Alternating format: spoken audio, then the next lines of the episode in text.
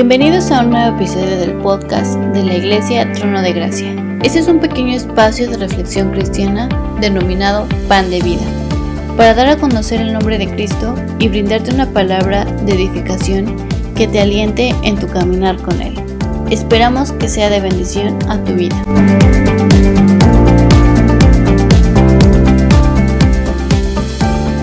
Hola, soy su hermana en Cristo, Michelle Cruz y el tema de hoy se titula Cristiano en la mira.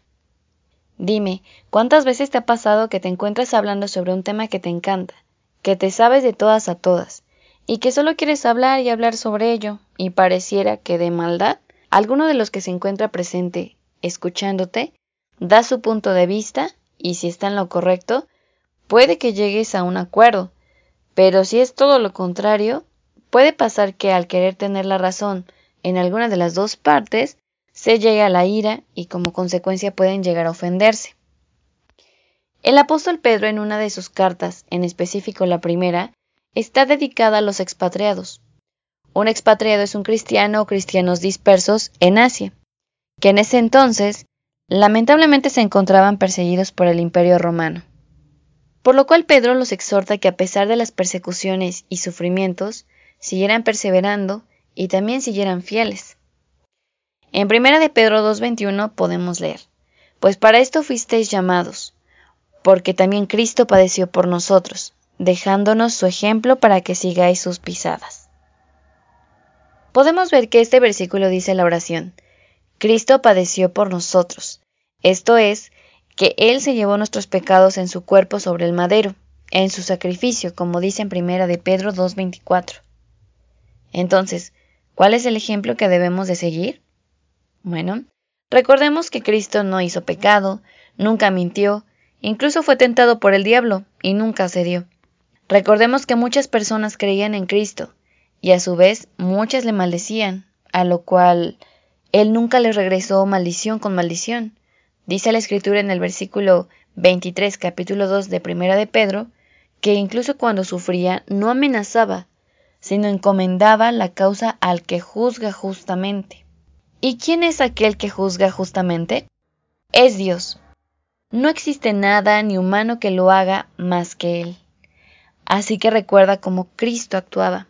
Cuando des tu punto de vista, puede que estés en lo correcto, pero a veces el ego hace que no reconozcas lo que está bien. No debemos dejar que nuestros impulsos humanos hablen por nosotros. Hermano, muchas personas vigilan al cristiano para ver el momento justo en el que falla solo para juzgarlo. Y a veces eso nos hace sentir presionados. No dejemos que eso sea una piedra en el zapato y seguir al resto del mundo para que ya no estés en la mira. No te creas esa frase que dicen, ¿pero acaso no todo el mundo lo hace? No, no normalicemos cosas que están mal. Por ejemplo, gritarle a tu pareja, la infidelidad, robar con tus amigos, mentir, ojo por ojo, diente por diente. No lo hagas porque el resto lo hace. Ahora, como verás, Cristo no cometió pecado alguno, y todavía padeció por causa nuestra, por amor. Hermano en Cristo, cuando prediques puede que haya personas que no quieran escuchar, y hasta pueden llegar a burlarse.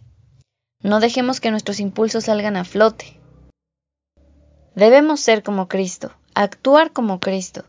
Y el hecho de querer evitar discusiones no significa que no hables con la verdad, como bien escrito está en 1 de Pedro 2, 15 al 16, que nos dice, porque esta es la voluntad de Dios, que haciendo bien, hagáis callar la ignorancia de los hombres insensatos, como libres, pero no como los que tienen libertad como pretexto para hacer lo malo, sino como siervos de Dios.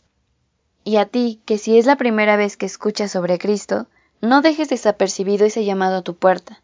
No dejes pasar la oportunidad de Cristo, quien por amor se volvió uno como nosotros y dio su vida. Derramó su sangre en esa cruz para el perdón de tus pecados, dándote salvación y permaneciendo fiel a ti. Así que te invito que como la carta que le escribió Pedro a los expatriados, no te desanimes, persevera y sé fiel porque aquel que te salvó y que además te promete vida eterna, merece la honra y gloria por siempre. Espero que haya sido de bendición. Hasta la próxima.